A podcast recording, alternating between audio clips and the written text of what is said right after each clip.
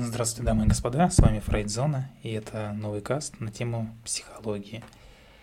И в рамках ответа по Фрейду сегодня я расскажу о четырех ошибках э, человеческого мышления, то есть о неких ловушках, которых э, все так или иначе знают где-то подсознательно, но порой забывают об этом. И первое, с чего хотелось бы начать, это, ну, что называется, ошибка меткого стрелка. Здесь имеется в виду некая отсылочка к шутке о техасском снайпере, который сначала стрелял по амбару, а уже потом дорисовывал мишень. Естественно, там, э, куда попало как можно больше пуль.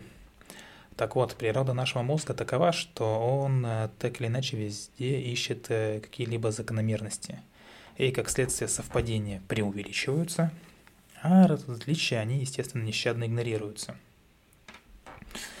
То есть э, в, строхов, в строфах Нострадамуса можно найти пророчество об уроженцах германских земель, который в будущем разожжет Великую войну против всех. А, шведское исследование выясняет, что у людей, живущих вблизи линии электропередач, повышен, например, риск заболеть лейкемией, но опять же, если внимательно изучать материалы исходные, то можно легко понять, что большинство пророчеств э, Нострадамуса того же, да, они нерелевантны. То есть, ну, угадал в одном месте, да, а в других там местах вообще мимо. Вот. А шведы исследовали э, так много заболеваний, порядка 800 заболеваний, что вероятность того, что одно из них – Э, было чисто случайно иметь аномально высокие показатели, естественно, была крайне высока эта вероятность. То есть, ну, я думаю, по этим примерам вы поняли, да, о чем здесь идет речь. А следующая ошибка нашего мышления, человеческого мышления, так называемые невозвратные затраты. Будем немножко поближе к реальности в этих кастах, поэтому скажем в разрезе про материальные блага. То есть, э, ну или там зачем париться, если прошлого не вернуть. Данную ошибку мышления э, как бы и трудно, и совестно преодолеть. Почему? Э, потому что речь идет о том, что принимая решение в настоящем, мы учитываем уже затраченные и какие-то там невозвратные усилия в прошлом. Так как мы не меняем специальность, да, место работы и отношения, даже будучи разочарованными в своем выборе. Я это часто встречаю, то есть э, приходят люди, э, устраиваются на работу, я с ними общаюсь, спрашиваю предыдущее место работы. Оказывается, что предыдущее место работы было невероятно плохим, но тем не менее человек продолжал там работать и 5, и 10, и 15 лет. Но скажу более простой пример. Например, вы покупаете билет на концерт или на какой-то фестиваль и решайте во что бы то ни стало идти на это мероприятие, ведь там выступает ваша любимая группа. То есть билет нужно отработать, что называется, отработать покупку. И билет оказался невозвратным или еще что-то. То есть здесь вам уже не важны ни погодные условия, ни ваше состояние, ни еще какие-либо другие причины, которые могут возникнуть а, ближе к дню проведения фестиваля.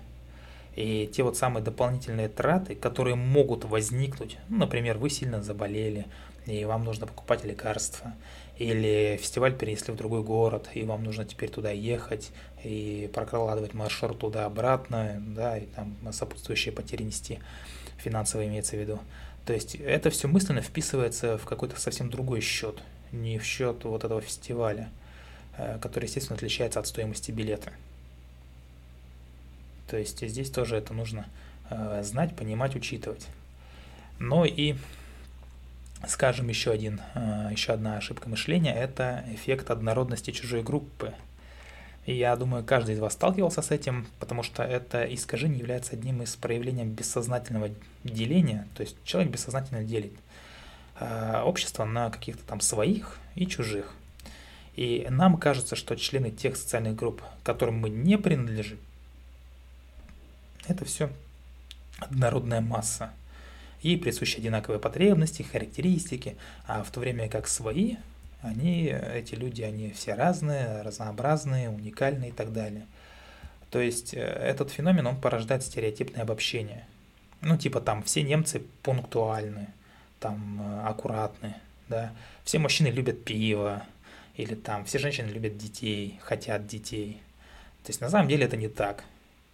Э, причиной таких выводов, естественно, служит то, что на свою группу, как правило, человек проецирует знания о самих себе, ну, которые по своему определению не могут быть шаблонными и однообразными. И что интересно, из-за того, что мы судим о чужих по какой-то упрощенной схеме, да, какой-то, ну, упрощенная модель, упрощенный паттерн, э, нам также свойственно давать им более категоричные оценки из разряда все или ничего. Например, да, там э, белокожие члены университетских приемных комиссий оценивали перспективных чернокожих абитуриентов, как гораздо более одаренных, а слабых чернокожих абитуриентов, э, как значительно менее способных, чем белокожие кандидаты, э, с таким же низким средним баллом.